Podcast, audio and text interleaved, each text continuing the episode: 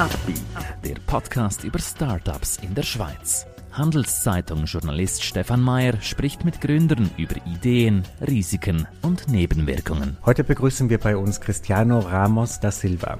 Er will mit myoldtimer.fun Autos mit Tradition vermitteln. Sie wollen selber eine Firma gründen? Warum nicht? Dafür brauchen Sie aber starke Partner. Einer davon ist die Credit Suisse. Mehr Informationen unter credit-swiss.com/Unternehmer. Herzlich willkommen, Cristiano Ramos da Silva. Du bist Gründer von myoldtimer.fun. Erklär uns doch so ein bisschen, man versteht das so ein wenig vom Namen, aber was macht ihr, was vermittelt ihr? Ja, danke Stefan. Wie der Name schon sagt, myoldtimer.fun. Wir sind eine Sharing-Plattform für äh, einzigartige Fahrzeuge, klassische Fahrzeuge, unter anderem Oldtimer, Youngtimer. Und äh, dort kann man sowohl Autos, Fahrzeuge mieten wie auch vermieten. Ich habe mich so ein bisschen umgeschaut auf der Seite. Es sind teilweise so richtige Klassiker dabei. Was sind denn, wie kommt man denn zu diesen Autos? Wie bringt ihr denn die auf eure Plattform? Die findet man ja nicht in jedem Autohaus. Das ist so, ja. Mhm. Also unter anderem durch, äh, durch Werbung werden so äh, solche Fahrzeugbesitzer auf uns aufmerksam.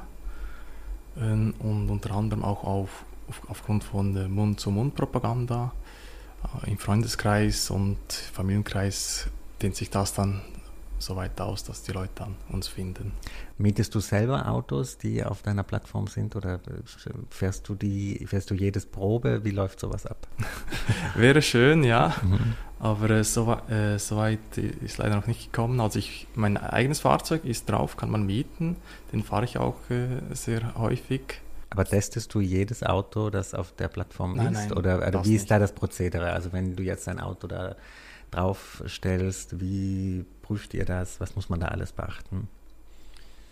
Also grundsätzlich kann eigentlich jeder sein Fahrzeug bei uns äh, einstellen. Wir prüfen dann, ob es auch äh, unseren Kriterien entspricht, ob es auch äh, gut, gut auf der Plattform passt. Und ähm, ja, dann ist, dann ist eigentlich alles schon eingerichtet. Mhm. Woher kommt deine Autoleidenschaft? Kannst du uns ein bisschen darüber erzählen? Ja, ich habe mich eigentlich schon sehr früh für äh, Fahrzeuge interessiert, also allgemein Mo Motorsport. Ich besitze auch noch ein Motorrad, das, das äh, auch auf der Plattform drauf ist. Und ja, von daher kommt, kommt die Leidenschaft für mhm. Fahrzeuge. Und diese Gründung, also viele haben ja eine Leidenschaft für Autos, aber dass sie sich dann dafür entscheiden, so eine Vermittlungsplattform zu gründen, ist ja schon ein größerer Schritt. Warum war das für dich ein Anliegen? Ähm, es, es hat sich mehr oder weniger beim Feierabendbier ergeben. Ähm, ich und mein Mit Mitgründer wollten, wollten schon äh, vorher etwas zusammen unternehmen. Äh, hat sich nie die Möglichkeit dazu ergeben oder, es, oder etwas, was wir machen wollten, gab es schon. Und äh, ja, dann die solche Fahrzeuge zu vermieten und mieten hatten wir so nicht, nicht gefunden und dachten wir, ja, wir mal ein paar äh, Marktrecherchen durchgeführt, gesehen, dass da ein Bedürfnis vorhanden ist und dann einfach mal losgelegt. Mhm. Kanntest du deinen Mitgründer schon lange oder wie habt ihr die Verbindung aufgebaut? Ja, wir kennen uns schon seit der Schulzeit und äh, wir treffen auch uns äh, sehr häufig, ja. Mhm.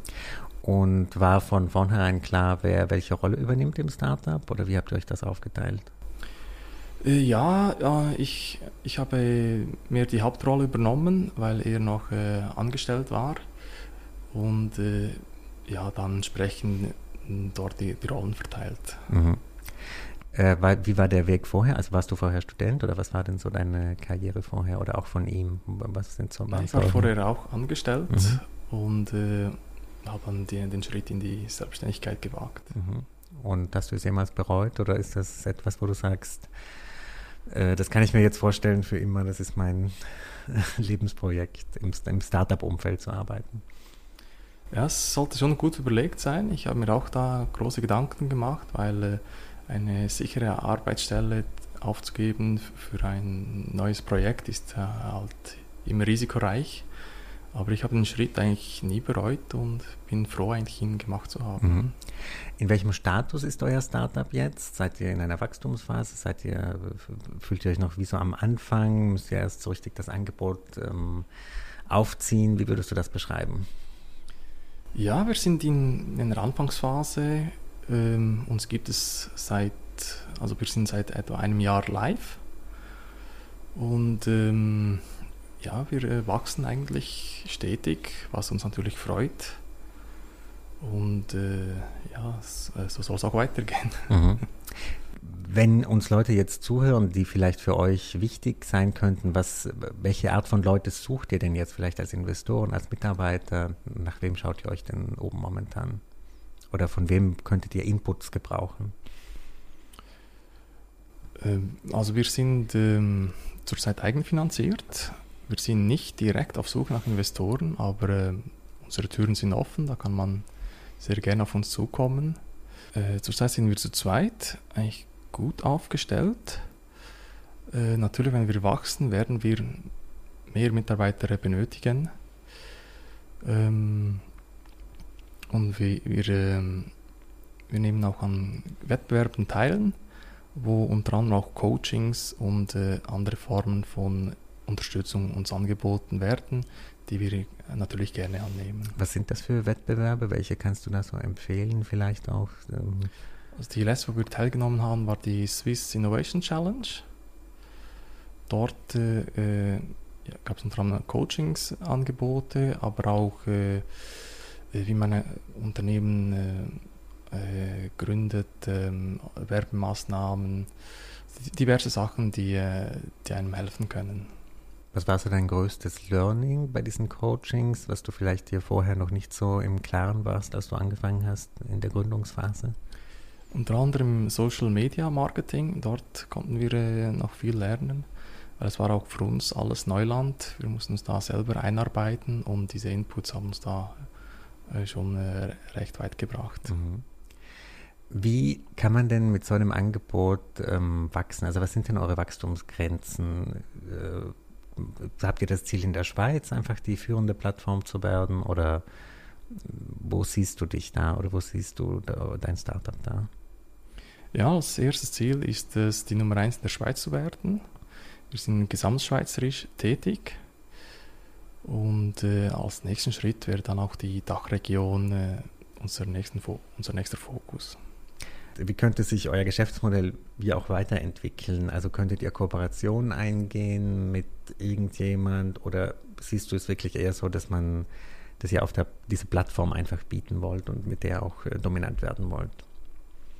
Also wir, wir haben schon eine Kooperation mit der äh, Basler Versicherung. Ähm, die, sie bieten eine voll digitale Lösung an was äh, uns eigentlich sehr gelegen kommt, weil so können wir viele Prozesse automatisieren und unseren Kunden auch, ähm, äh, unseren Nutzer auch ähm, eine gute, sichere Versicherung anbieten. Das ist wahrscheinlich ein zentrales Thema, oder? Wenn jemand seinen Oldtimer auf diese Plattform stellt, will er ja auf keinen Fall irgendwelche Schäden, wenn er den zurückbekommt. Und mit der Versicherung, wie sieht denn die Lösung genau da aus? Also worauf muss man denn da speziell achten? Sind das riesige Versicherungssummen? Weil es sind ja auch wahrscheinlich teure Autos. Ähm, also die, die, Fahrzeuge sind nicht einmal so teuer.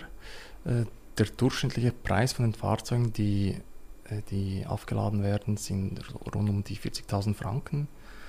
Ähm, die Versicherungssumme geht bis 100.000, also sind eigentlich gut, gut abgedeckt. Auch die, die Versicherungsdeckung ist recht groß.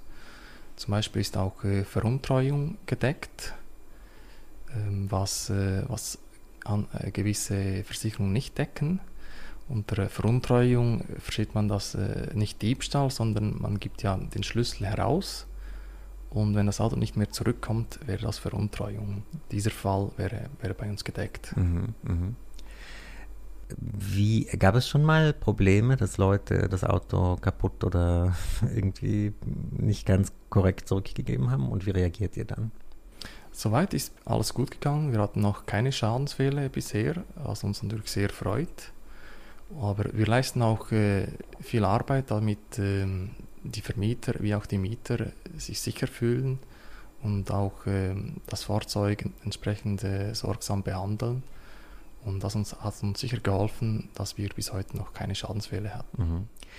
Mhm. Wenn du mit den Besitzern sprichst dieser Autos, ähm, sagen die dann, dass sie das Auto zu wenig nutzen? Oder was sind denn so ihre Motivationen, warum sie es auf deine Plattform stellen?